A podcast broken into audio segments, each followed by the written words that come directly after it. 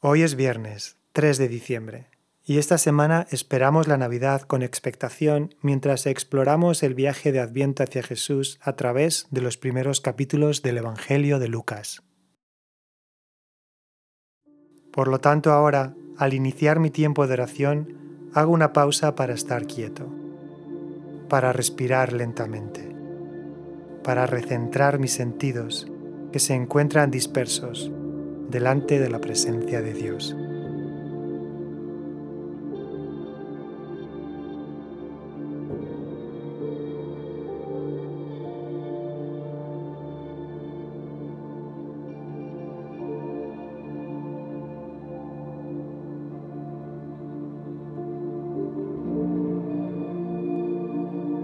Señor, en esta época de ajetreo, por favor, ayúdame a estar quieto Abro mis oídos ahora para escucharte, preparando mi corazón calladamente para el milagro de tu venida en Navidad. Hoy escojo regocijarme en la presencia de Dios, uniéndome a la alabanza ancestral de todo el pueblo de Dios en las palabras del Salmo 16. Bendeciré al Señor quien me guía. Aún de noche mi corazón me enseña. Sé que el Señor siempre está conmigo no seré sacudido porque Él está aquí a mi lado. Con razón mi corazón está contento y yo me alegro. Mi cuerpo descansa seguro. Pues tú no dejarás mi alma entre los muertos, ni permitirás que tu santo se pudra en la tumba. Me mostrarás el camino de la vida, me concederás la alegría de tu presencia y el placer de vivir contigo para siempre.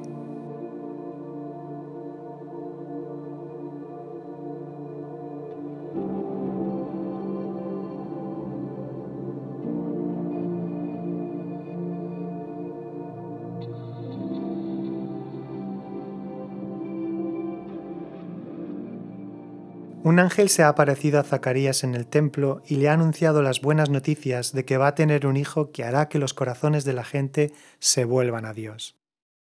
Pero el anciano sacerdote tiene sus dudas. Hoy medito en su incapacidad para creer en el mensaje. Lucas capítulo 1 versículos del 18 al 22. ¿Cómo podré estar seguro de esto? preguntó Zacarías al ángel. Ya soy anciano y mi esposa también es de edad avanzada. Yo soy Gabriel y estoy a las órdenes de Dios, le contestó el ángel.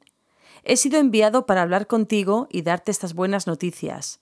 Pero como no creíste mis palabras, las cuales se cumplirán a su debido tiempo, te vas a quedar mudo. No podrás hablar hasta el día en que todo esto suceda. Mientras tanto, el pueblo estaba esperando a Zacarías y les extrañaba que se demorara tanto en el santuario. Cuando por fin salió, no podía hablarles, así que se dieron cuenta de que allí había tenido una visión. Se podía comunicar solo por señas, pues seguía mudo. Zacarías todavía tiene una pregunta. ¿Cómo puedo estar seguro de esto? ¿Qué más pruebas necesita Zacarías? Dios le ha escuchado. Me pregunto, ¿es más importante orar fielmente incluso cuando no siempre sientes que tienes fe?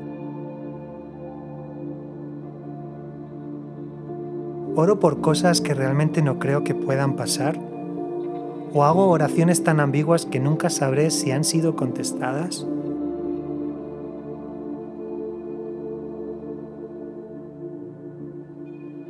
Señor, ayúdame a ser fiel en la oración. Impúlsame a seguir orando y que tenga valor para hacer oraciones atrevidas y extravagantes, incluso cuando las respuestas parezcan imposibles. Señor, yo creo. Por favor, ayuda a mi incredulidad.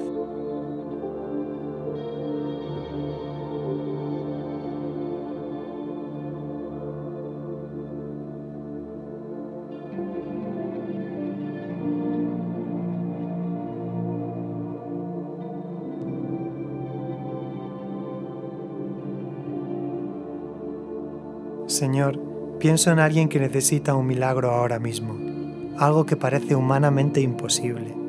Señor, oro por ellos ahora.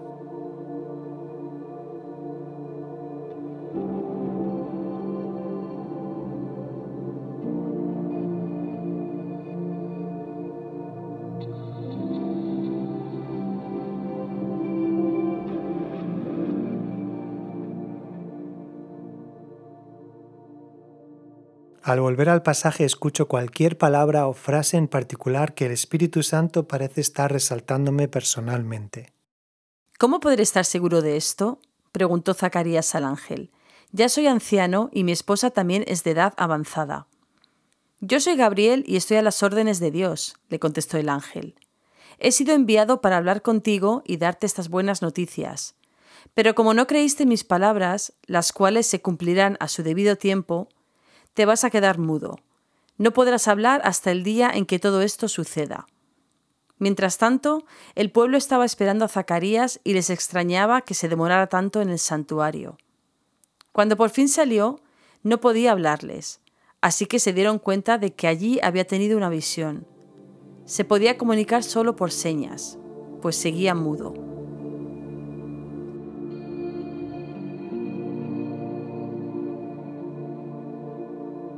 Te vas a quedar mudo, dice el ángel. La mayoría de los comentaristas denominan esto un castigo, pero me pregunto si no era la bondad de Dios. Durante esta época de silencio forzado, ¿aprendió Zacarías a confiar en Dios? Señor, me rindo al silencio para poder ser lleno de fe. Que pueda escuchar tu voz en el silencio.